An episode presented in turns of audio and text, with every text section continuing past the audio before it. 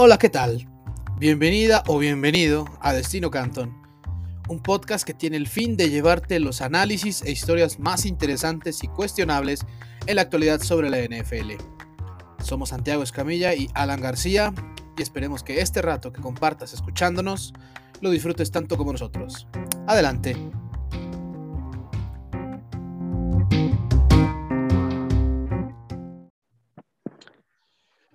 Hola, ¿qué tal? Muy buenos días, buenas tardes, buenas noches, bienvenidos y bienvenidas a un episodio más de Destino Canton. Aquí su servidor Alan García y mi compañero Santiago Escamilla, quienes les hablan.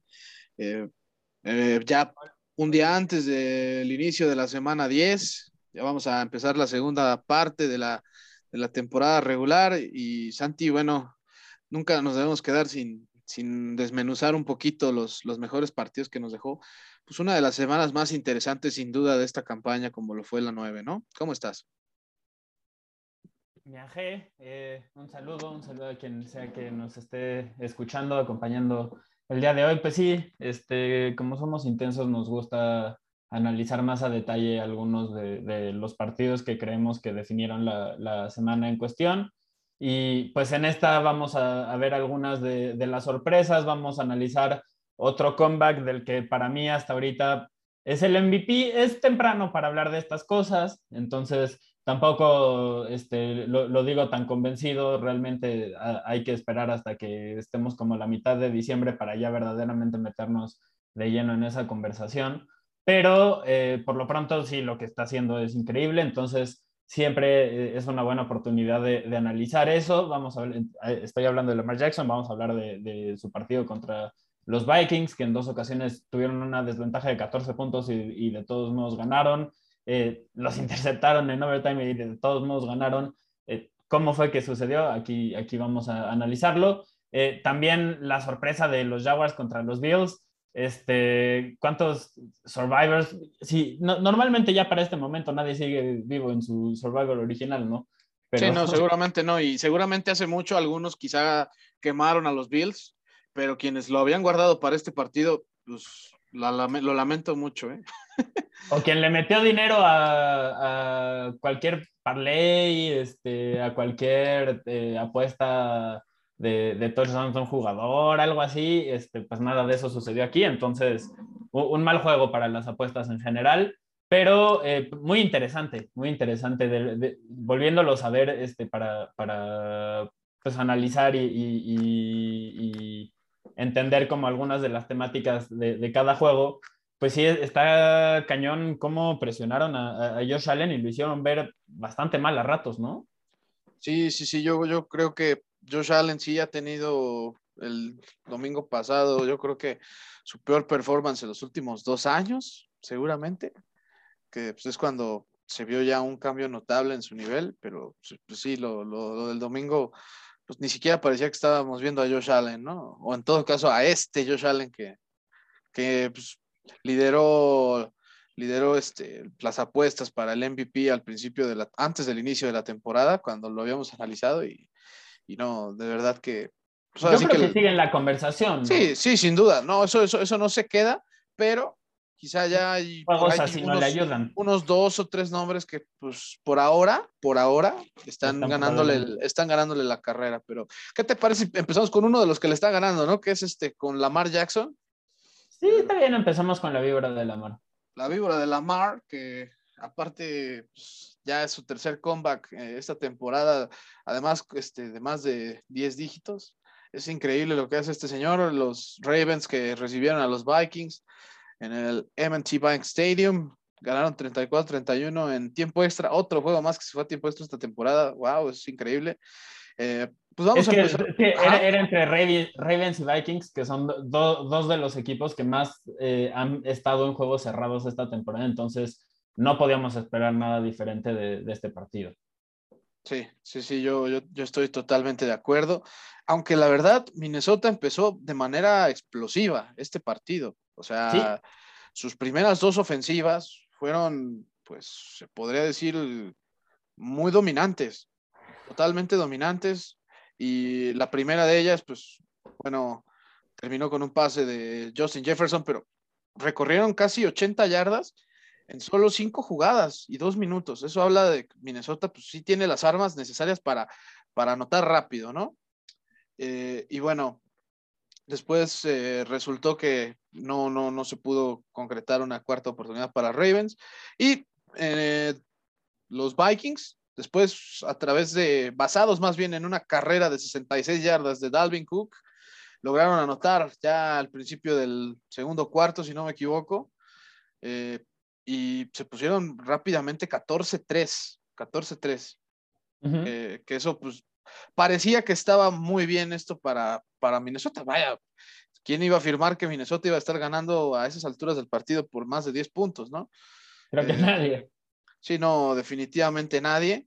Y después, pues vino una inconsistencia de ambos equipos en los que, bueno, Baltimore también trataba ya de eh, reacomodar su estrategia defensiva, obligando a despejar, pero pero la ofensiva era la que no estaba carburando, eso, eso era una realidad. La, presión que estaban ejerciendo sobre Lamar Jackson sí estaba siendo importante al grado de que, bueno, hubo una intercepción ya creo que dentro de los dos minutos de, la, del segundo cuarto, y eso, pues, eh, debido a la cercanía. además le sacaron puntos de, esa intercepción. Sí, fueron tres, ¿no? Tres, un gol de campo, sí. Al final se fueron a la mitad 17-3 habiendo limitado completamente a Lamar Jackson y como tú dices, forzando una entrega de balón al final, eh, pues que, no terminó costando, pero que los ponía en muy buena posición, ¿no? Realmente este juego es de cómo los Vikings lo perdieron y también un poco los Ravens, este, la, remontada, pero sobre todo los Vikings tuvieron varias oportunidades eh, en este partido de verdaderamente separarse y no permitir que, incluso Lamar Jackson regresara o, recuperara la, ventaja que tenían. Sí, no, totalmente. Yo creo que John Harbaugh en, la, en, el entretiempo, pues notó que si bien eh, remontar 14 puntos iba a estar bastante complicado, era cuestión de tener paciencia también. Pero ¿qué pasa después? Que la primera jugada de la segunda mitad es un touchdown. o sea, parecía ya, eh, bueno, hay que decirlo, Baltimore anota en el último minuto de la primera mitad y de ahí, pues, le viene el balde de agua fría, ¿no? O sea, las cosas como las... Sí, es, cierto, anotaron el, el, touchdown al final, se me estaba olvidando esa, esa anotación, sí, pero responde luego, luego Minnesota, eh, vuelven a tener una ventaja de 14 puntos, este, por eso en, dos momentos diferentes tuvieron una ventaja de, de 14 puntos, y, y de ahí, eh, lo, lo, hablábamos un poco antes este, de, de empezar a, a grabar, parece que intentaron forzar el juego terrestre, que se entiende perfectamente porque Dalvin Cook es eh, posiblemente, ajá, y es posiblemente el mejor jugador de, la ofensiva eh, por el estilo, y el, más importante quizás, no el mejor porque Justin Jefferson para mí es el mejor, este, pero por el estilo de ofensiva que tienen con Clint Kubiak y, el estilo de juego que le gusta tener a, Mike Zimmer, eh, priorizan mucho el juego terrestre y, sobre todo teniendo una ventaja de 14 puntos, pues se entiende, ¿no? Porque además de ahí, eh, pues puedes utilizar mucho los conceptos de play action y entonces eso eh, es alrededor de lo que está construido esta ofensiva y, este equipo. Entonces, no, no, no puedes criticar demasiado como la, lógica, sobre todo porque está promediando seis, seis este, y media yardas, pero ahí es donde tú me decías, los stats son engañosos, ¿no? Sí, sí, claro, porque pues tuvo 110 yardas, pero si quitas esas, esa, escapada de 66, pues estaba ahí coqueteando con las 50 en 16 acarreos, lo cual pues... El promedio es bajo. El promedio es bajo, o sea, la verdad es que estaban tan conteniendo a, Dalvin Cook y de hecho eh, hubo una jugada que fue donde pues, habían marcado touchdown para Dalvin Cook, pero evidentemente no había llegado, ¿no? O sea, tuvo, no, no, por, por, por tierra la verdad es que eh, se le complicó el asunto a Dalvin Cook, que creo que solo tuvo ese acarreo y uno de 12 yardas o 13 por ahí, pero de ahí en fuera Dalvin Cook no, no, no, no pudo establecer tan bien el ataque terrestre. Eh, y bueno, la clave fue que en la segunda mitad, Baltimore se dio cuenta que algo que tenía que, de, eh, que apoderarse era del reloj, era del reloj. ¿Y cómo lo hizo? Acarreando el balón su primera serie ofensiva de la segunda mitad duró seis minutos, 11 jugadas, terminó en touchdown. Y bueno, después eh, pasó esta jugada de la mágica que hizo en Wungu con la cuarta oportunidad que consigue en una jugada especial, pero la defensa eventualmente logró, logró frenar para obligar el despeje, eh, faltando más o menos como cuatro minutos y medio en el, en el, tercer cuarto. Y aquí es donde está una clave muy, muy importante para Baltimore. Se terminaron comiendo demasiado tiempo el reloj. Eh, su serie con la que empatan el partido duró 10 minutos. 10 minutos con 17 segundos. 18 jugadas y de las cuales aparte están incluidas dos conversiones en cuarta oportunidad, lo cual te habla de un equipo convencido de, saber qué era lo que tenía que hacer, que era irse apoderando de la posesión del reloj. Y del estilo de juego que, tienen, porque es correcto, tienen una cuarta y, tres, cuarta y por ahí, tres, segunda, primera, algo así, eh, o sea, cuarta y corto, en ese tipo de situaciones siempre se la van a jugar. Es, es como pues el ADN de esta ofensiva, parece ya. Sí, totalmente. Y, bueno, lo, entendieron a la perfección y pues, acabó con un touchdown increíble de Duvernay a una mano. Ay, qué linda recepción. Muy buena. Y después Minnesota, de verdad, no sé si todo ese tiempo se enfriaron, pero fue un, fue un auténtico este, quilombo. O sea, fueron tres, fueron tres y fuera. Y Baltimore pues estaba carburando. ¿A qué grado? Pues que en la siguiente ofensiva anota el touchdown de la ventaja. Y ahí es cuando Minnesota le vuelve a girar el coco de qué era lo que estaba explotando bien en la defensa de Baltimore. Y a puro pase, bueno, también corrieron el balón, es verdad, pero eh, a puro pase también en la zona roja fue como finalmente termina concretando el touchdown del empate ahí con Adam Thielen, que pues creo que fue una de sus dos recepciones que tuvo nada más en todo el partido. Eso, eso se me hace raro, eh, que no lo haya buscado tanto. Y después ya en la prórroga, pues, ¿qué, ¿qué, sucede? Baltimore realmente estaba jugando muy bien, pero aquí, aquí apareció una jugada defensiva bastante buena de Anthony Barr, que además de taparle un pase a Lamar Jackson. después pues con un defensivo lanzándosele a las rodillas. Sí, o sea, es, es, algo increíble, pero la realidad es que Baltimore ya estaba avanzando, ya estaba más o menos en zona de gol de campo, pero recuerden que en el, en el overtime, pues el que tiene la primera posesión sabe que con un touchdown se acaba el partido. Con un gol de campo le da la chance al rival de que pueda venir a la, ofensiva. Y aquí es donde está el error de Minnesota. Tres y fuera después de esa intercepción. Además de que era en una posición de campo muy buena, que era la, yarda 38, 39 por ahí de, su propio terreno, pero, pero al final era como de, puedes avanzar unas 30, 40 yardas y esto se acaba, pero no. De hecho, avanzaron solo una en tres jugadas. Eso es algo que define mucho los momentos clave y Minnesota una vez más lo hizo, no respondió a la hora de la verdad. ¿Y qué pasó después? En 13 jugadas eh, logró, logró llegar a la yarda 18 de Minnesota el equipo de Baltimore y bueno, Justin Tucker, ya sabemos que es Justin Tucker, así que eh, se, acaba, se acaba esto, ¿no? O sea, hablando de era, era cuestión de tiempo y con eso también los Ravens, con todo y que perdieron el balón dos veces a manos de Lamar Jackson, a quien yo pienso que quizá ese es el único detalle que sigue teniendo eh, para, para, mejorar. No estoy diciendo que sea malo, no, solo quizás algo que puede seguir mejorando, pero pues, al final el equipo acabó con 46 minutos de posesión del reloj. Y eso, saben que es muy, es muy factible que entre más tengas el balón, más chances hay de que ganes el partido. Y en este caso, ah, con todo y que pierdas el balón y, este, y, que, tengas una desventaja de 14 puntos. Sí, eh, definitivamente eh, eso me parece que, es la clave. Sobre todo para mí, lo de los castigos para Minnesota, los ocho castigos que tuvieron las 107 yardas, la, el, fuera de la ofensiva en la que eh, consiguieron el, touchdown en la segunda mitad para ponerlo 31-31, la única en la que estaban moviendo el, balón, en dos momentos se dispararon en el pie y tuvieron segunda y largo y luego tercera y largo. Eh, en una la convirtieron, pero en la segunda ya no pudieron y eso terminó siendo la clave, además de lo que ya mencionabas de Dalvin Cook, en la segunda eh, mitad y, e incluso con los tiempos extras no superó las 30 yardas.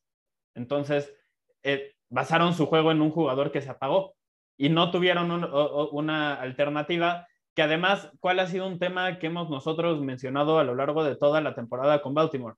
Que su perímetro es vulnerable, es justo la zona que puedes atacar de, los Ravens. Entonces, teniendo a Justin Jefferson y a Adam Thielen, sí, la verdad, eh, pues te queda el mal sabor de boca, te, gustaría eh, un poco ver que atacaran esa parte, que fueran más agresivos y que cambiaran el estilo de, juego basado en el, rival que tienen enfrente y dándose cuenta de que esa era la forma eh, quizás en la que más puntos podían anotar, porque además contra un jugador del calibre de Lamar Jackson, no puedes quitar el pie del, acelerador, tienes que seguir anotando puntos porque en cualquier momento se enciende y pasa lo que, lo que ya nos describiste. Entonces, pues sí, eh, por ahí eh, también me parece que, están algunas de las claves, ¿no? Sí, no, de hecho los castigos, por, si hay una razón por la que Minnesota también no avanzaba en sus ofensivas en la segunda mitad, era precisamente por los castigos.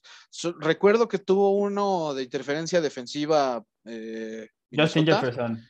No y, no, y en este caso Minnesota para... Ah, interferencia defensiva, perdón. es que Jefferson tuvo una interferencia ofensiva. Sí, sí, también, también, esa, esa fue muy clara también. Pero yo, yo me refiero a, creo que hubo una en la segunda, la, antes de que acabara la primera mitad, que fue en el touchdown de Devonta Freeman. ¿Cómo se llegó ahí? Pues porque hubo una interferencia defensiva. Y, eso, pues, eso cuesta al final. Y bueno, fueron, fueron 107 yardas las que perdieron en esos ocho, castigos. ¿Y qué, hemos dicho? Ajá, ¿cuál era la, exacto?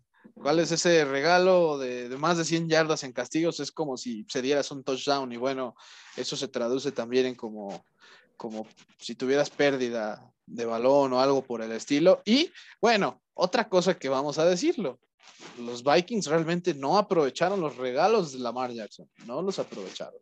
Sacaron tres puntos de dos entregas y pues la verdad es que... los Vikings jugaron muy bien, no, no vamos a decir que no, hicieron un muy buen partido, ¿Sí? pero le dieron oportunidades a Lamar Jackson de, redimirse y lo hizo. Y, ya, estamos, o sea, Lamar Jackson está al nivel en el que si te da dos o tres errores, aprovechalos y, con eso tienes que ganar el partido, porque si no, no, o sea, si le das suficientes oportunidades, eventualmente él te, va, a te va a castigar, va, a hacer que pagues. Entonces, eh, pues sí, que esas terminan siendo, siendo las claves.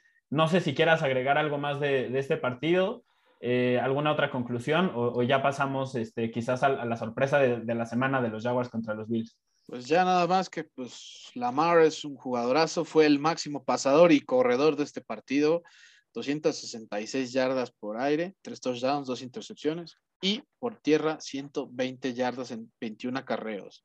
Así que creo que Lamar Está es que este es un mal día para Lamar, ¿eh? Sí, o sea, las dos intercepciones, pues que yo pienso personalmente que la primera sí, sí le faltó un poco más de, visión de campo en cuanto a saber que iba a estar ahí el safety cazando ese, ese balón, pero, pero la verdad es que eh, aún en un día así de malo remontó un partido y eso, eso es muy peligroso para los rivales en la conferencia americana. Pero ahora sí pasando a, bueno, a lo que viene siendo el, jugador más valioso hasta ahora en la semana 9 de la NFL. Este, pues ahora vamos con la sorpresa mayor, yo creo, ¿no? Yo creo que fue la mayor sorpresa de, toda, la, de toda la semana esta de Jaguars contra Bills. Eh, marcador sin touchdowns, quedó 9-6 a favor de Jacksonville. Y, bueno, ¿cómo, poder, cómo, cómo, empezar a explicar este, este quilombo que, que se armó ahí este, Buffalo, Misanti? Pues mira, esencialmente fue un juego de defensivas y, por esto eh, me refiero a que la ofensiva de Jacksonville pues no le pudo hacer ni cosquillas a, la de Buffalo, pero eh, la, y la de Buffalo se disparó en el pie durante todo el partido contra eh, la defensiva de, Jacksonville. Entonces, son historias diferentes de por qué ambas unidades fueron inoperantes completamente durante todo el juego.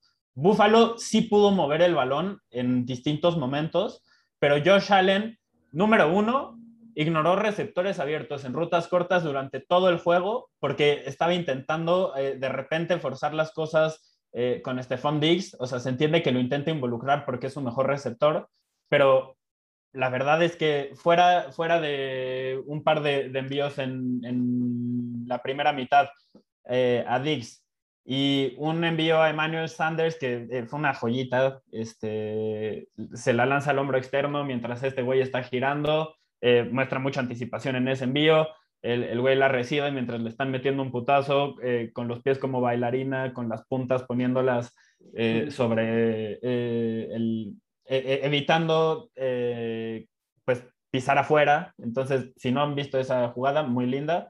Eh, lo recomiendo, pero de lo poco, eh, o sea, esas son como las tres jugadas que, en las que fueron factores estos dos jugadores en la primera mitad. Esencialmente lo que hizo Jacksonville es que dijo, a ver, vamos a tener dos safeties atrás, jugaron un tampatú todo, casi todo el, tiempo, o sea, una defensiva que tiene mucho tiempo y que ya se sabe cómo, cómo se puede explotar. El tema es que Buffalo no tiene las armas y no tuvo el plan de juego pues, para, para atacar a este estilo de, de defensiva. Porque, ¿qué es lo que hacen ellos? Te fuerzan a ganar con el juego terrestre y te fuerzan a eh, ganar con pases cortos, eh, a ser esencialmente, pues, paciente, que no es una de las virtudes de Josh Allen en este momento de su carrera. Quizás lo desarrolle, tiene mucho talento, ha, demostrado que puede seguir mejorando, entonces no estamos diciendo que, que, no, pero todavía parece que no está ahí, porque como, como ya lo había mencionado, en varios momentos ignoró al receptor. Con el único con el que parecía que consistentemente podía estar conectando era con Cole Beasley, pero hubo un momento en el que Cole, Beasley tenía algo así como 6, 7 recepciones para 26 yardas. O sea, no, no, no es un factor, si le das el balón, no es un factor después de la recepción, pero eh, sí está abierto para ese estilo de, pases. Entonces, lo intentó a ratos con él, como que no, no, le, no le funcionó demasiado y entonces intentó forzar el, balón eh, en otro tipo de, jugadas eh, con Stephon Diggs y, y, con el otro, con Emmanuel Sanders, este, que no le, no, donde no estaba teniendo mucho éxito. Entonces, ese fue un, en parte el error. Además, la línea ofensiva tenía varias ausencias por lesión y entonces sí, la línea, la, línea defensiva de Jacksonville hizo lo que quiso con la, con la línea ofensiva de Buffalo. dominaron completamente la línea de scrimmage y presionaron bastante a Josh Allen. Todo el tiempo estuvo corriendo. Entonces se metieron en su cabeza. No hay otra forma de decirlo. Se metieron en su cabeza y, y por eso él terminó ignorando mucho estas jugadas. No, no sé si lo has notado, pero muchas de las cosas que he mencionado son como temas similares eh, con, los problemas que ha tenido Patrick Mahomes a ratos durante toda esta temporada. O sea. Sí, sí, digo, aquí con la diferencia de que, pues bueno, eh, para los que no sepan, pues si de repente pierdes a varios de tus titulares en la línea ofensiva, pues vas a, se va a notar una diferencia bruta, ¿eh? Pero, pero no es excusa para lo, lo que viene siendo Bills contra los Jaguars. Pero es verdad que sí se se desesperó totalmente, se, eh, se estaba volviendo loco en ciertas partes del partido. Su intercepción fue una de las cerezas del pastel. Uy, no, es que las dos intercepciones fueron terribles. Sí, sí, sí. eh, totalmente ¿Y el también. No, el no, es que sí, la verdad. O sea, es, que esa fue la clave. Fueron los errores, porque, la, por ejemplo, la ofensiva de Jacksonville fue inoperante durante todo el juego también pero no, tuvieron una entrega de balón en todo el partido. Que fue el fumble de Carlos Hyde, ¿no? Ajá, y Buffalo tuvo tres. Entonces, pues esa terminó siendo, siendo la clave en un partido así, así de cerrado. Sí, sí, no, y es que eh, por más que estés enfrentando un equipo muy limitado como lo es Jacksonville, no vas a poder salir adelante si eh, tu líder está entregando de esa forma el balón. Porque básicamente él es, él es el que va a irte guiando. Y además se estuvo cazando demasiado, justo como tú dices, eh, por mucho rato con los pases cortos. Y, y bueno, realmente no pero, le funcionó. Pero, pero, pero, es que debió de haber insistido por ahí y sobre todo correr el balón. Esa, es ese es el tema, porque Josh Allen eh, tuvo 47 envíos. O sea, hay un momento en, donde dices, ¿qué más le puedo pedir? Sobre todo cuando no está funcionando, tienes que correr el balón. Tuvieron nueve acarreos con, los corredores. Entiendo que Moss salió lesionado en el tercer cuarto, pero tienes a Singletary que es bastante bueno. Entonces, aprovechalo. Y además, eh, también ahí sí, ahí sí creo que, que es un parte, parte suya el error. Una vez que lo empezaron a presionar, la, la presión fue como en el 39% de sus envíos casi la mitad. Es bastante, bastante elevado. Entonces, ¿qué fue lo que pasó? Que a ratos agarraba el balón, todavía no lo presionaban y él ya estaba corriendo. Pero, pero, pero ¿qué esperas que, que haga cuando le pides eso consistentemente? Cuando es normalmente el jugador que más acarreos tiene en, el, en el, equipo.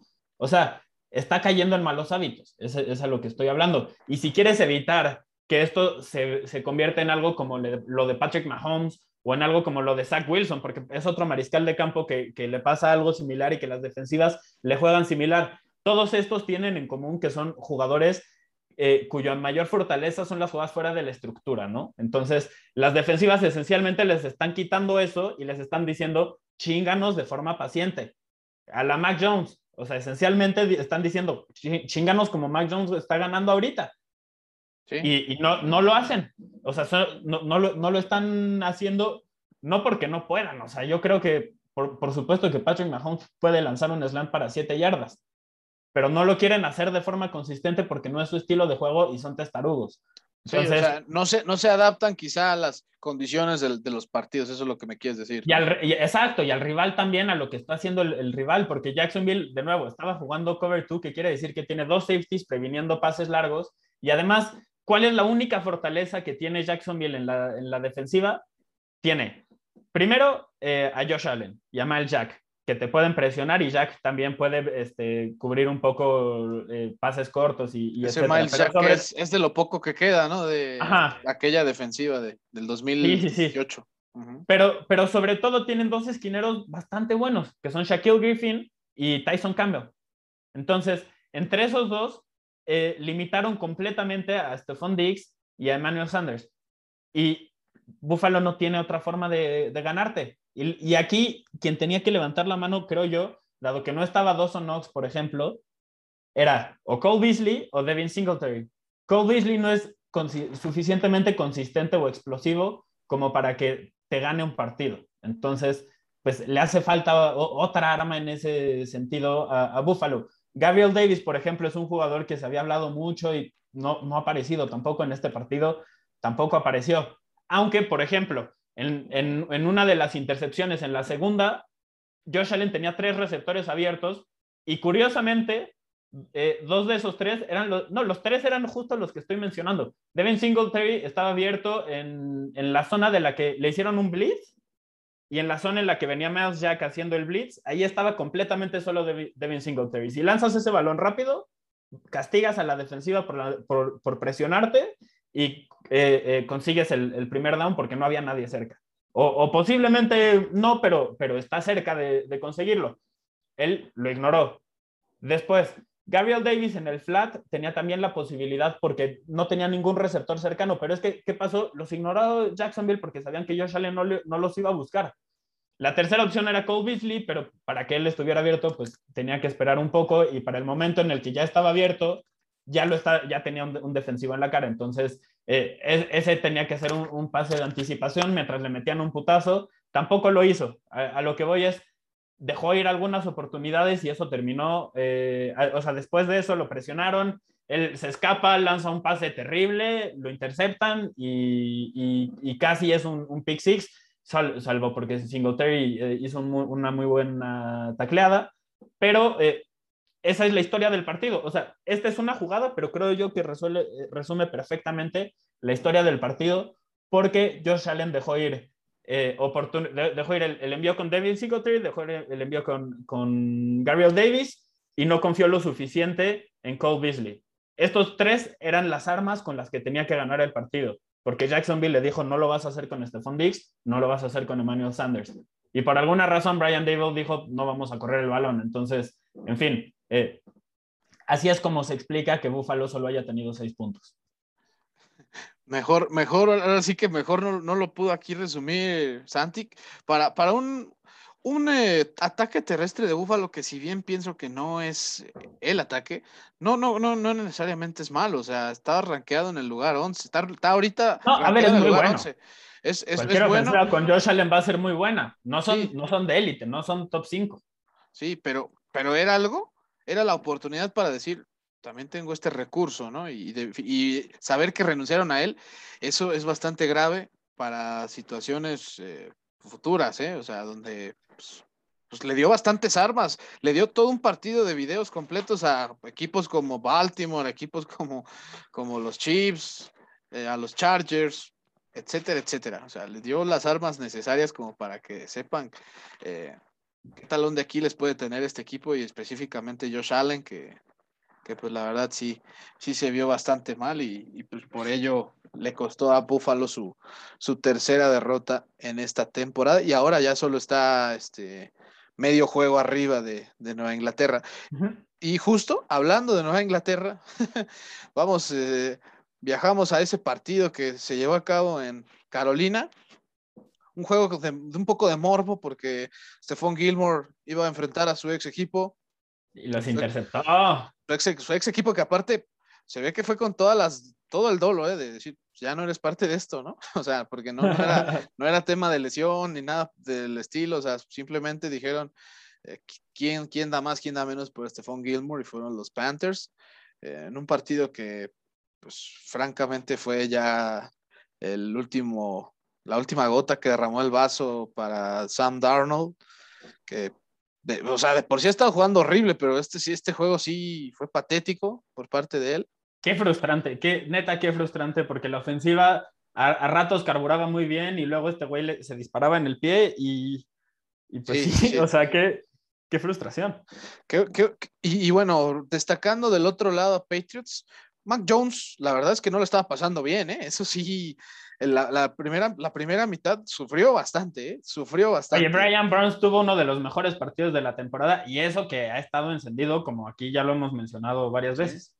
Sí, totalmente. Y la presión que le estaban ejerciendo a, a Mac Jones también era bastante buena. O sea, el golpazo que le pone Adrian Phillips, wow, ¿no? O sea, top, top este, Todo este partido hubo varios putazos muy, muy, muy buenos, ¿eh? También Jamie Collins tuvo uno muy, muy, lindo en, la segunda mitad eh, sobre McCaffrey, que hasta se escuchó al estadio eh, colectivamente. Oh. ¡Oh! Sí, sí, sí, total, totalmente.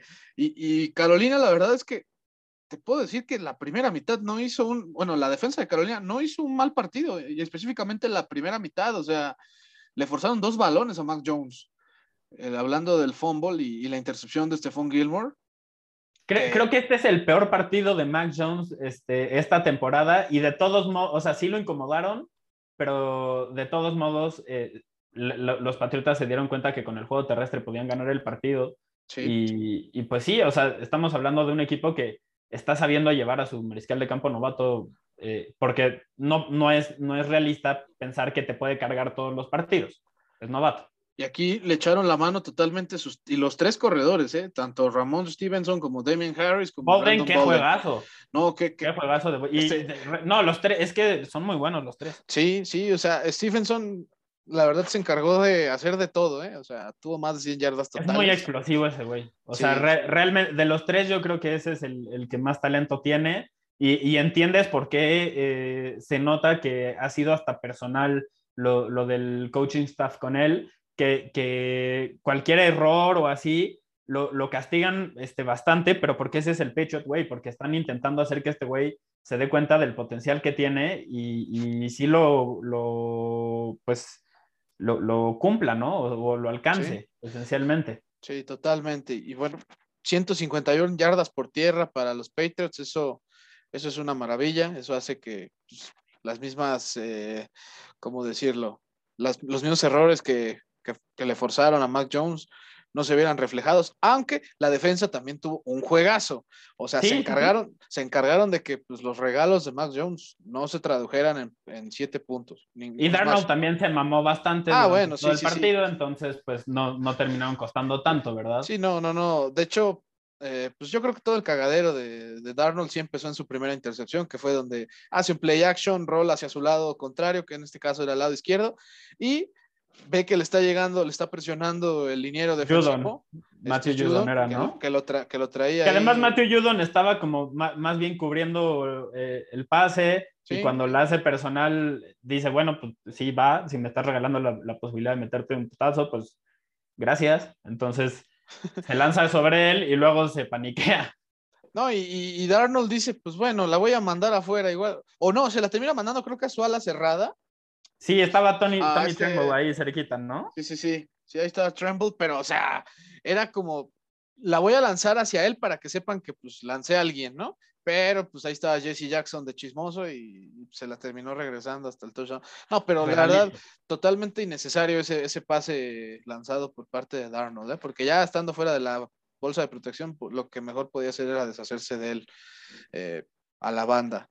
Pero, pero bueno. Y, es que además la zona, la zona en la que tuvo su... Porque fue, la, fue la zona roja, aparte. Exacto. Y también en la, en la, tercera. segunda mitad. La tercera. La, tercera intercepción en la segunda mitad, este, creo que fue ya en el último cuarto, ya justo. de hecho, de hecho sus tres intercepciones, sus tres intercepciones fueron en la segunda mitad y fueron en un lapso de 10 intentos de pase. O sea... Y la, la tercera estaban en la 14. Sí. En la, y además eh, estaban teniendo una ofensiva pues bastante, bastante buena, entonces... Fue, en, fue en la eh, que sí usaron a, Christian McCaffrey, o sea... Que, que, yo entiendo, entiendo que lo hayan limitado, ¿eh? O sea, este no era el partido que McCaffrey te tenía que ganar, este era el partido que Chava Hubbard, eh, que DJ Moore, que Bobby Anderson, Tommy Turnbull, o sea, en, en esos güeyes tenías que, que, cargar el partido. Y, y sí, en Sam Darnold, o sea, el mariscal de campo eventualmente en juegos así va a tener que, hacer jugadas y va a tener que cargar con el, equipo, sobre todo si ya se supone que es un veterano al que le estás pagando un chingo de dinero y con el, que, además, como tomaste la opción de quinto año, el próximo año este, tiene garantizados 15 millones de dólares. Entonces, pues sí, vas a confiar en él.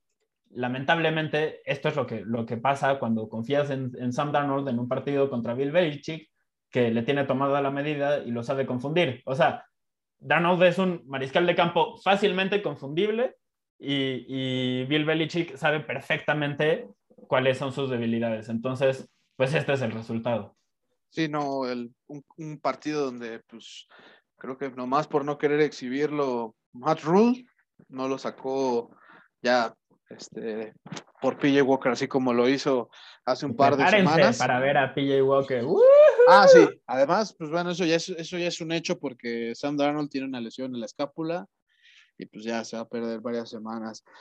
Y bueno, ahora mis anti, pasando ya a el último juego que hubo esta semana, pareciera que siempre nos deben tocar estos juegos, ¿no? Los de prime time, pero este sí, la verdad, parecía un juego controlado, hay que decirlo, este que vamos a analizar, el de Steelers contra Bears en el Heinz Field. Los Steelers llegaban con 18 victorias consecutivas eh, en casa en duelos de lunes por la noche, que es la racha eh, más este, larga en activo. Y parecía que Pittsburgh lo estaba ganando muy fácil. O sea, se, pusieron rápidamente 14-0. Eh, un Justin Fields que creo que vino de menos a más. Creo que puedo, decir, puedo, puedo decir incluso que Justin Fields tuvo seguramente su mejor performance que le he visto hasta ahora. La segunda mitad fue una cosa maravillosa. Sí, ¿Y, por qué fue? Creo que, no sé si te diste cuenta, Justin Fields estaba saliendo de la bolsa de protección.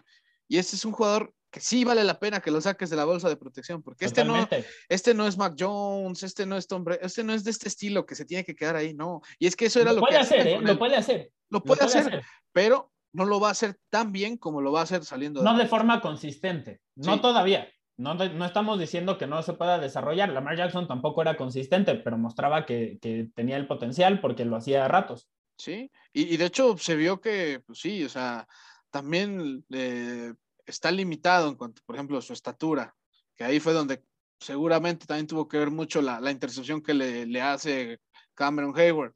Pero la realidad es que una vez que Matt Nagy empezó a usar bueno, hay que decir, David Montgomery, quien regresó, le, fue ayudando para que el play action eh, se pudiera llevar a cabo de una mejor manera.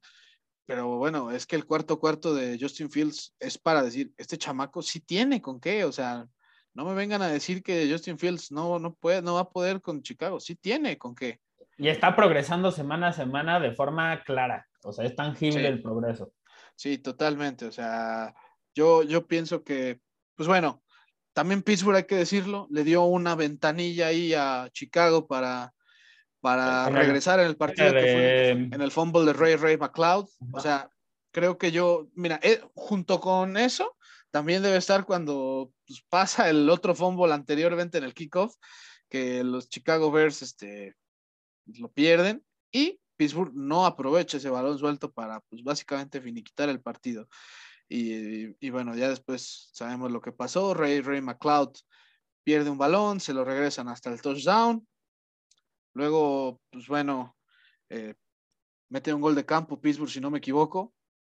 Y se pone con ventaja de 6. Ah, y hay que decir que en ese gol de campo que mete para ponerse 26 a 20, eh, se, estuvo hablando mucho de esta jugada. Y hay que, eh, no sé, me gustaría mucho discutir las opiniones distintas que hay.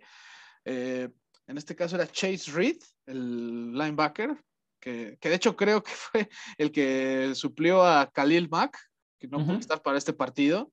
Y pues, bueno, el, chamaco lo había hecho bastante bien. O sea, ah, no, perdón, Cassius Marsh. Estamos hablando de Cassius Marsh.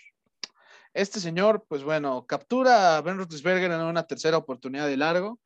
El taunting, ¿no? Y después, exacto, eh, pasa que se mofa, se burla, ahí cuando viene ya entrando el despejador, Harbin, y parece que contacta al referee principal, que era Tony Corrente, y en ese momento, en la rep, o sea, se ve que en la rep, tras el contacto con el árbitro, se ve que el Tony Corrente suelta el pañuelo, y ahí de inmediato mencionan este, que hubo una, un castigo de taunting, que pues, para quien no lo sepa, pues, es burlarse o mufarse, y eso le costó 15 yardas a Chicago, más el primer down que eso resultó en ese gol de campo. Pareciera que no lo valió tanto para el final del partido, pero bueno, estos señores lo perdieron por dos puntos. O sea, quizás sin ese castigo. Eh, y, que también está como este tema de, si realmente el, el referee eh, lanzó el castigo por el taunting, por, el, por burlarse, o porque después chocaron, ¿no? Sí, sí, esa es como, la duda, esa es como la duda que hay. Esta teoría. Pero la realidad es que Chicago cuando está tan indisciplinado en un partido, no, no creo que haya mucho argumento que decir. Fueron 12 castigos para 115 yardas. O sea, eso es un desastre. Más allá de, más allá de esas 15 que regala o que le ceden ahí, como le quieran llamar en ese castigo de Marsh, son, son más de 10 castigos y eso habla de una indisciplina tremenda. Y es que aparte los castigos venían de, ambos lados, ¿eh? tanto del defensivo como del ofensivo. Había jugadas donde, no sé, había un pase de 20 yardas para Allen Robinson. No, pues que para atrás porque había una formación ilegal o porque había un holding. Y después en la defensiva también había un pase incompleto para Deontay Johnson. Ah, pero resulta que había una interferencia de pase. O no sé, había una detención importante para Big Ben, pero resulta que había un offside. Esas cosas de desconcentración son las que terminan matando a mi punto de vista a Chicago y que le terminan costando o pesando una losa muy grande porque, porque eso fue lo que le dio esperanza a Pittsburgh para seguir avanzando. Regalaron cuatro primeras oportunidades por castigo y tanto la cantidad de castigos como las yardas totales fueron la peor marca en tres años. Entonces, cuando te disparas tanto en el pie, o sea, sí puede que una o dos sean cuestionables, pero o sea, big picture, no, no, tienes nada de qué quejarte, ¿no? Sí, no, no, no, totalmente. Aquí lo rescatable para Chicago es sin duda Fields. Justin Fields. Justin Fields, la verdad. Y que, y que Montgomery lució bien para hacer el primer partido de regreso. Honestamente, yo creo que este equipo, si tú adoptara una ofensiva al estilo eh, de la de Baltimore, al menos por lo, por lo que queda de, de, la temporada, rotando a Montgomery con Khalil Herbert y forzando a, ratos a, Fields a utilizar, número uno, eh, pues su habilidad con, este, con las piernas ¿no? en el juego terrestre y, el, y, el, hecho de que es un corredor físico y, que sí es explosivo y todo, pero que también tiene ese elemento que, que sirve un poco. Y también eh, utilizándolo un, poco, como ya lo mencionabas, eh, en movimiento y fuera de la bolsa de protección, porque en este partido nada más tuvo cuatro, completó 4 de 5 para 70 yardas y un touchdown fuera de la bolsa de protección. Cuando se estaba moviendo, 5 de 6 para 76 yardas y un touchdown. Estamos hablando de que tiene mucho éxito en ese estilo de, juego. Entonces, Matt Nagy, o sea, sonamos como disco rayado, pero las estadísticas son claras. La percepción cuando ves el juego es una y, y en este caso es respaldada por los datos. Entonces, construye la ofensiva alrededor de, su fortaleza. En la segunda mitad lo hicieron mejor, como ya lo habías mencionado, y por eso en, la segunda mitad nada más tuvo más yardas que en cualquiera de sus seis primeros juegos como titular. Entonces ya estamos viendo el potencial que tiene Justin Fields cuando tienes una ofensiva que, se construye alrededor de sus fortalezas. Y también el progreso, obviamente, que ha tenido como novato. Ojalá y lo hubieran eh, puesto a jugar desde antes. Sí, no, la verdad es que Fields, esa es la última, la penúltima serie que tiene, que es en la que concreta el touchdown con Darnell Mooney. Wow, o sea, el pase que le pone a Darnell Mooney, perfecto, ¿eh? O sea, Una maravilla. no, no, no, no puede estar mejor lanzado ese pase. Y bueno, encontró a su verdadero aliado. Ahorita que estabas diciendo lo de ser parecido a la ofensiva de Baltimore, pues sí, ahí Justin Fields por ratos encontró a su Mark Andrews, que en este caso era Colt Kemet, que la verdad fue una amenaza que, que Pittsburgh la verdad no pudo defender en mucho rato del partido. Colt Kemet eh, fue una amenaza constante y, yo creo que pues iba a ser el chivo expiatorio en el caso de una victoria de, Chicago. Ese, ese Colt Kemet, ojo con él, la verdad es que se vio bastante bien. Y, y Darnell Mooney, por ejemplo, eh, que sí, Kemet eh, tuvo las seis recepciones, 87 yardas, lideró en, en ese sentido al, al, equipo, pero Darnell Mooney es un jugador con muchísima velocidad. Entonces, tiene, tiene, puede ofrecer ese elemento eh, de mándalo a correr a la chingada en, rutas de poste, en rutas de bandera, en algo así, y que queme a, los defensivos y además que, que fuerza a los safeties a jugar atrás para que puedas explotar todo eso con, con lo que ya mencionábamos eh, del juego terrestre, del ala cerrada, etcétera. O sea, tiene, tienen los elementos ahí, y eso es sin mencionar a Allen Robinson, que es un muy buen receptor, que también te ofrece bastante, como, como, o sea, él sí es un receptor número uno verdadero. Entonces, o sea, la verdad, tienen las armas para jugar ese estilo de ofensiva. Inclu o sea, tienen hasta mejores piezas como receptor, no digo a la, cerrada, pero sí los receptores que Baltimore. Podrían hacerlo. Sí, sí, sí, yo, yo estoy totalmente de acuerdo y, y bueno, la, la, realidad es que Chicago eh, tuvo buenas conclusiones, a mi punto de vista, para el juego de lunes por la noche, porque aparte iban a hacer un comeback de, de más de 10 puntos en el, último periodo. O sea, no iba a ser, no iba a ser cosa menor lo que iba a hacer ahí Bears. Y quizá también es un poco para reflexionar lo que, lo que es Pittsburgh, ¿no? O sea, tiene una defensa espectacular, liderada por un TJ Watt que sigue a un nivel fenomenal. Tres capturas tuvo el señor. Otra vez ahí humildemente ya también se convirtió en el quinto jugador con más capturas en la, en la franquicia para, para Pittsburgh y no tiene, no tiene mucho tiempo que llegó este señor, así que aguas ahí, pero pero sí también este, creo que Steelers ganó y lo necesitaba, pero creo que el que se lleva quizá unas conclusiones más positivas para este juego es Chicago, por la forma en la que ¿eh? respondió. Puede ser. Yo, creo, yo creo, mira, porque te, voy, a, te voy a decir porque eh, creo que Pittsburgh ya encontró el, el, el, la fórmula de partido necesaria para ganar. Y eso es limitando lo que haga Big Ben. O sea, que siga con sus pases cortos y, de repente este, que, busque profundo a, Claypool o algo así, eh, pero, pero esencialmente este, pase, que, tenga una ofensiva eficiente, ¿no? Dale este, pases cortos y, que esencialmente ya es un pasador de ritmo, o sea, que tiene que completar varios para calentar y un poquito que, que carbure la ofensiva. Y básate en Najee Harris. Tuvo 22 acarreos para 62 yardas. No es maravilloso, pero sí habla de que fueron constantes y que lo siguieron buscando y que fueron pacientes y que le, siguieron dando el balón. Justo lo que, por ejemplo, cuando hablábamos de Buffalo, eh, resaltábamos que les faltaba. Pittsburgh sí, sí se está dando cuenta de que eso les ayuda, entonces le dan el balón a, a Harris. Y en, las últimas, eh, cuatro, en los últimos cuatro partidos, todas victorias, eh, él tiene 467 yardas de scrimmage y tiene cuatro anotaciones.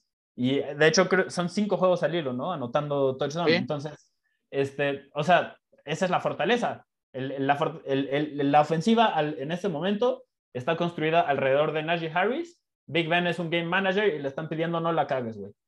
Y, tiene cuatro, ajá. cuatro juegos sin, sin, intercepción, que es como lo que, lo que más ahorita, creo que es lo que más se le puede exigir a Big Ben, pero... Eh, o sea, está limitado, la verdad ya está limitado físicamente y, ya, no, no, es, no es razonable pedirle algo más pero sigue siendo suficientemente bueno para eso. Entonces, si sigue así Pittsburgh, la verdad es que no, no van a perder muchos partidos porque están bien entrenados, la defensiva es muy buena, tienen un juego terrestre este, sólido y, y, el entrenador entiende o parece que ya está entendiendo cuáles son las fortalezas de su equipo. Entonces, ¿tiene un techo este equipo? Sí, pero el suelo también es bastante alto.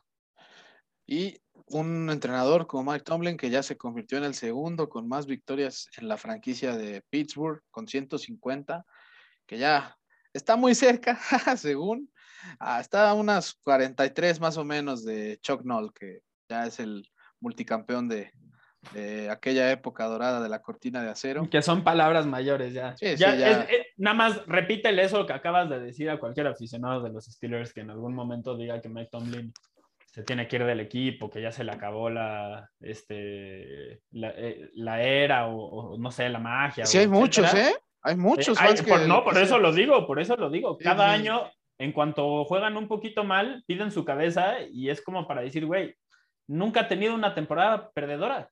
Y No en esta, o sea- pues ya está cuatro juegos de no volver a tenerla. Y, es ves con lo que está operando y dices, o sea, Sí, sí, es- sí. este equipo realmente es, es bueno, sí, pero si estuviera entrenado por un, eh, un, mal entrenador, no, no, no esperarías más de seis, siete victorias de, de este equipo. Sí, sí, yo, yo estoy totalmente de acuerdo con eso.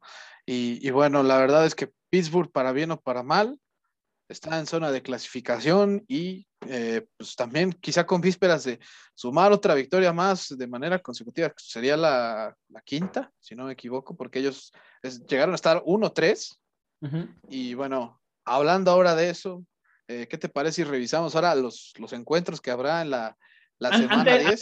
pasar a, lo- a los partidos, ¿qué te parece que de forma general ha- hablamos un poquito eh, de este caso de OBJ?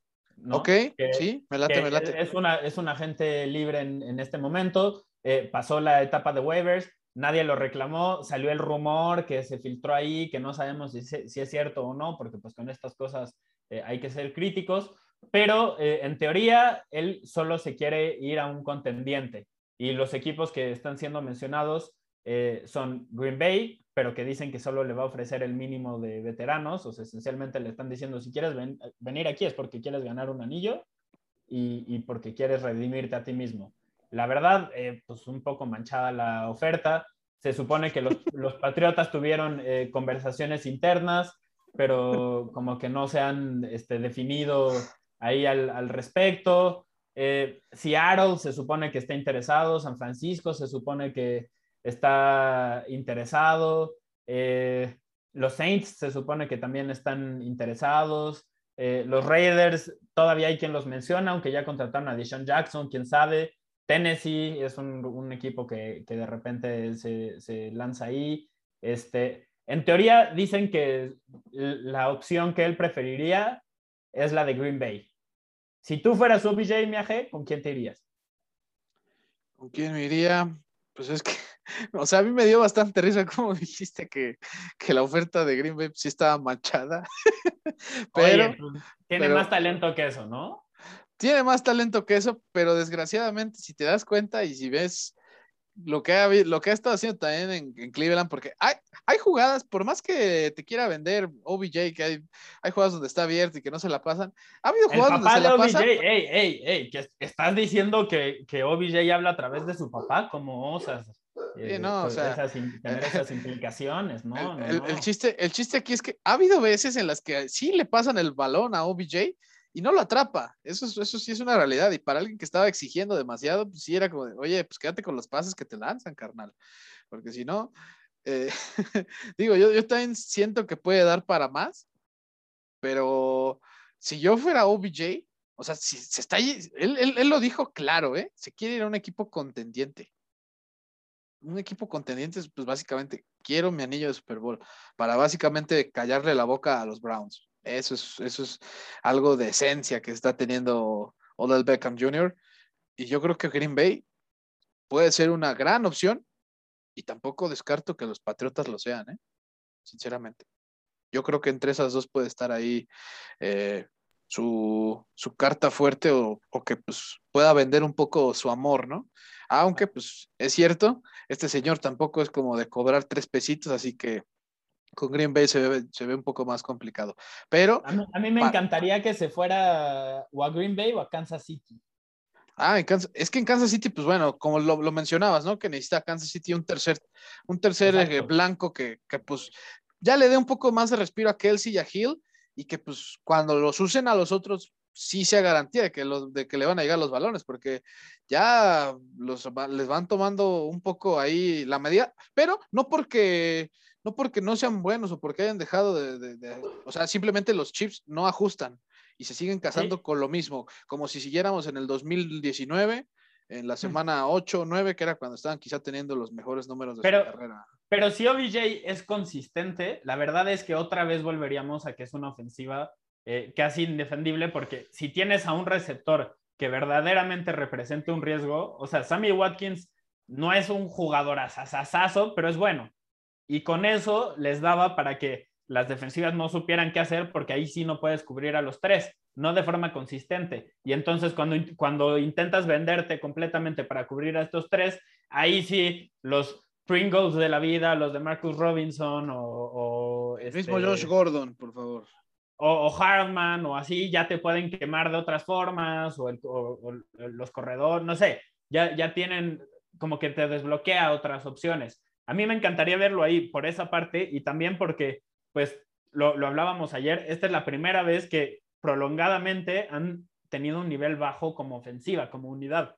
Entonces, si llega OBJ y mejoran, este güey va, la narrativa que va a haber en torno a, eso va a ser como de, era lo que necesitaban, es que OBJ arregló a Mahomes, no mames, y, y, otra vez como que creo que regresaría a ser considerado un receptor de élite. Y curiosamente, yo creo que es enteramente posible que esta situación eh, en unos años la veamos y digamos, a los dos les fue bien, o sea, como cuando una pareja corta y dices, pues qué bueno que cortaron, la neta les fue bien a los dos, este, o sea, los dos mejoraron como personas después de hacerlo, pues creo que, que algo así podría suceder ahorita, porque Mayfield tuvo quizás su mejor juego de la temporada después de que se fue este, OBJ, como que parece que en esa atmósfera él, él le va bien y es algo curioso, pero si, hay, si llega Beckham Jr. a un equipo que lo sepa utilizar y que lo aproveche, también eh, pues estamos hablando de que, de que podría cambiar su, su imagen o, la percepción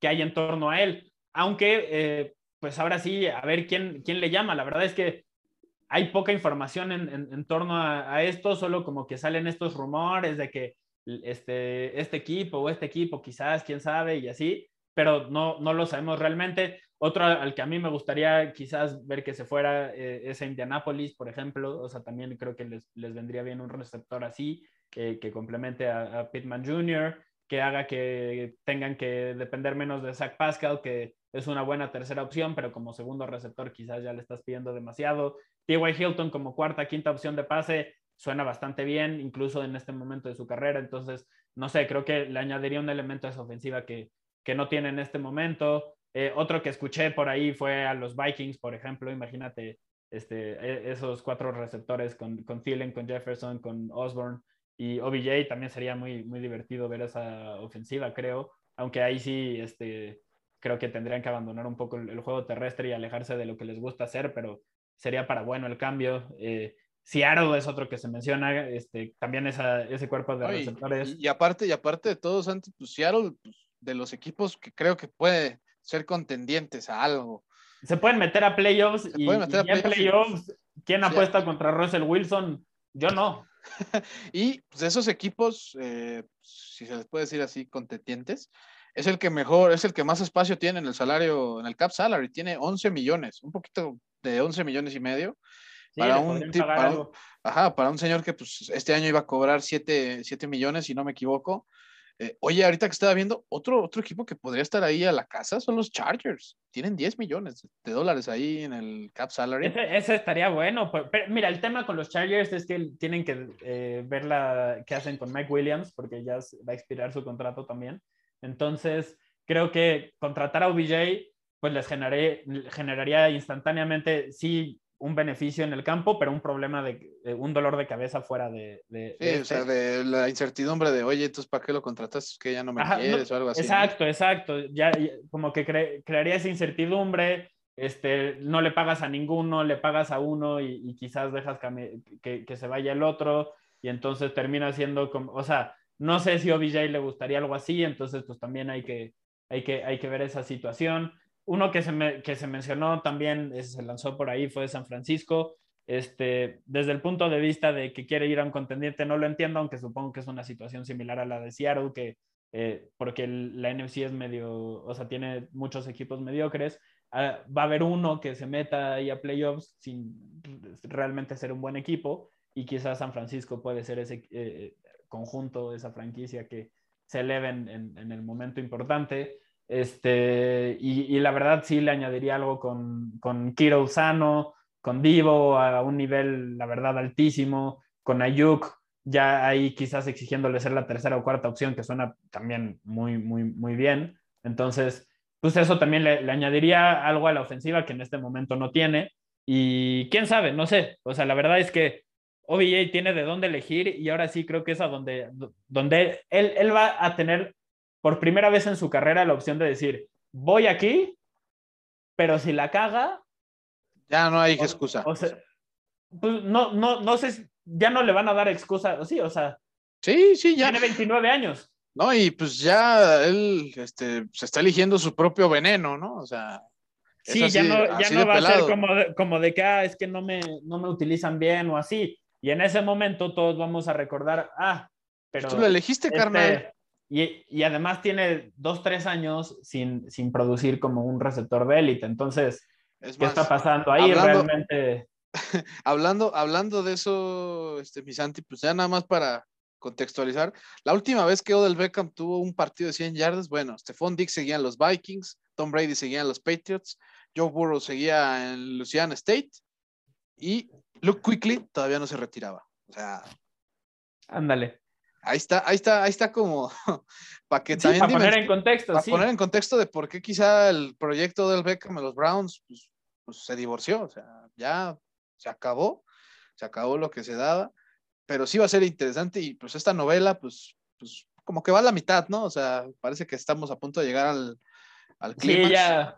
Y pues quiero pensar que pues, en el lapso de, siete días vamos a saber, vamos a saber este, el destino. Que yo, yo esperaría que sea una noticia, o sea, que para cuando la banda esté escuchando este podcast, ya sepan con quién, con quién va a estar, porque eh, realmente pues, necesita jugar desde ya. O sea, el, equipo al que se vaya lo va a necesitar desde ya. Y si prolonga esta decisión una o dos semanas, creo que sí van a empezar a cuestionar qué tanto quiere jugar y qué tan comprometido está con, con, todo esto. Entonces, y, y, y, de forma válida, incluso. Entonces, pues a ver qué, a ver qué sucede ahí. Pero, pero yo no supero que, como dijiste, no, pues qué manchado, ¿no? Oye, pues es que sí. El mínimo, o sea, la neta es una falta de respeto. Es decirle, es decirle como, no, no me importa quién seas.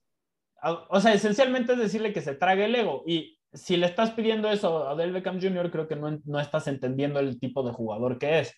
Que a ver, en una de esas la acepta, se redime y, y esto es una historia como de película, pero pues es que yo lo dije, es como de película, no es la vida real, entonces no creo sí, que... Totalmente. Y, y, este güey lo que está pidiendo es un poco de respeto y esa es la oferta que le estás mandando, pues como que una, una no empata con la otra, ¿no? Sí, no, totalmente de acuerdo. Y cerrando ya entonces este, este episodio, vamos con la previa así muy chiquita. Un, o sea, ya la NFL ya vimos que es una locura de esas en las que pues, no hay rival pequeño. Y justo pues eh, está en perspectiva mañana el partido de, del jueves por la noche, como uno de ellos, pues, ya que los Ravens van a visitar este, la Florida para, para darse ahí de trompicones contra los Miami Dolphins a las 7:20, hora del centro de la Ciudad de México. Un partido que pues, yo pienso que la verdad va a ser una paliza. O sea... Sí, tendría que hacerlo. Pero quién sabe, ¿eh? porque, a ver, acabamos de, de pasar un rato analizando el juego de Jacksonville hay que recordar que la semana anterior a Jacksonville le metieron una putiza los Seahawks de Gino Smith. Entonces, la NFL a veces no tiene sentido y eso está bien y nos gusta. Entonces, a ver en una de esas, Miami mañana tiene el un partido donde se ve como el equipo que todos esperábamos que fueran esta temporada. Que también depende de... Ajá, exacto, justo de Tua. De Tua. Tua juega bien porque, a ver, Jacoby Brissett es que si necesitas que juegue dos cuartos, quizás no está mal. Un partido, pues va, hay, hay, peores opciones. Pero ya de forma prolongada, no, no, no, no, no, no, no, no, no, no, no, no, no, no, no, no. Como la escena de Dios. Perdón. Así Este, cuando, cuando, cuando Canalicé a mi Michael Toby. Scott interno, exactamente, canalicé a mi Michael Scott interno en este momento. Es que simplemente es incómodo. O sea, Brissett es un mariscal de, com- de- de campo incómodo de ver por, por tiempos prolongados porque toma decisiones que, o sea, en, en- en todo momento son las equivocadas y es muy frustrante. Entonces, en fin, este, no me voy a extender con eso, pero... Odio, odio, odio lo que decidiste ser, ¿no? Casi, casi. así. Exactamente. I hate so, so much of what you choose to be. Sí, así, igualito. Definitivamente, definitivamente. Es como Carson Wentz sin lo bueno. Y, en fin, Correcto. este, pero Ujú. si Tua juega, la verdad a mí me encantaría que Tagovailoa eh, se redimiera y, y pudiera cambiar un poco la narrativa que hay en torno a él, porque se le está acabando el tiempo y no creo que sea su culpa. O sea, pues sí, las lesiones no, no es algo que puedas controlar, ¿no? O sea, no creo que él esté decidiendo de la- lastimarse, chingarse y etcétera, pero no, o sea, no está pudiendo estar disponible lo suficiente en el campo como para progresar y que la franquicia confíe en él. Y los Dolphins están desesperados por ganar. Han invertido mucho en esta reconstrucción y, y parece que están dispuestos a, a- a mandar al carajo eh, el proceso con, con Tua si no funciona esta temporada. Entonces, mañana es una oportunidad buena para que se, se redima y cambie todo, todo, todo lo que estamos, la conversación en torno a él.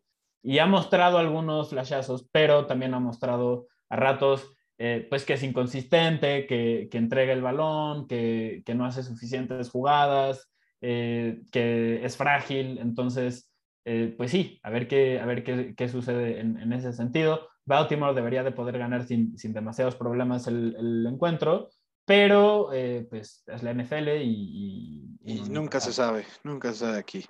Nunca se sabe aquí. Y, y bueno, los, para los duelos del domingo al mediodía, los Lions visitarán a los Pittsburgh Steelers. Los Buccaneers viajarán a la capital a, a, a este, enfrentarse al, al, Washington Football Team.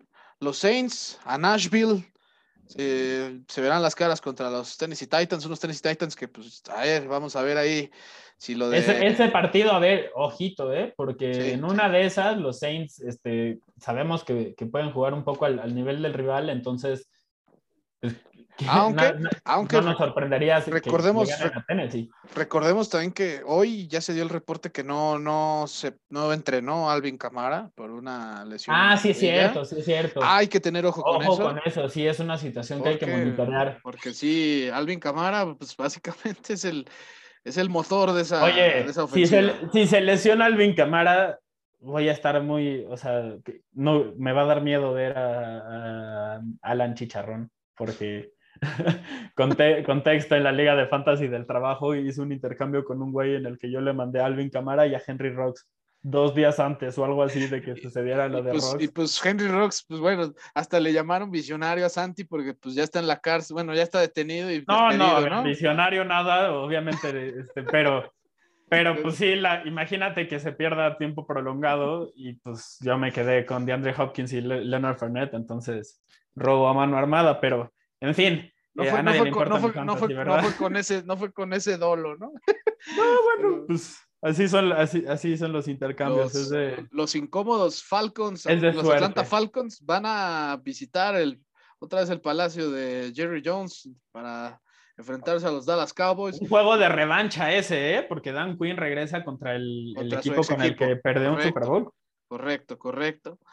Los Cleveland Browns, en el partido, uno de los más interesantes a mi punto de vista, visitarán el Totalmente. Stadium contra los New England Patriots. Y aguas, ¿eh? porque este, este duelo tiene implicación ya de desempates en todo lo que conlleva a comodines y demás, así que ojo con ese Totalmente. partido.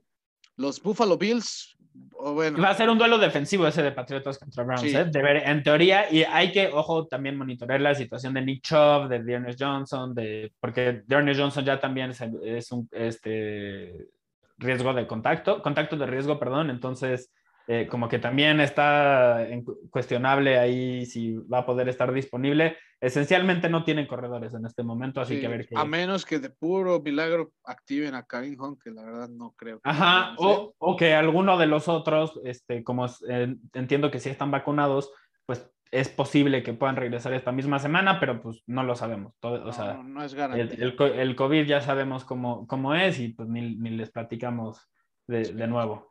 Totalmente. Los Buffalo Bills visitarán a los New York Jets. Hay su nueva chance contra. De Mike White. Otra vez Mike White, que ya fue anunciado para ser el titular el próximo domingo, así que ojo con eso. Los Jaguars visitarán a los Indianapolis Colts en el Lucas Oil Stadium. Y para los juegos de la tarde habrá cuatro. Los Minnesota Vikings visitarán el SoFi Stadium de los LA Chargers. Los Carolina Panthers visitarán a los Arizona Cardinals.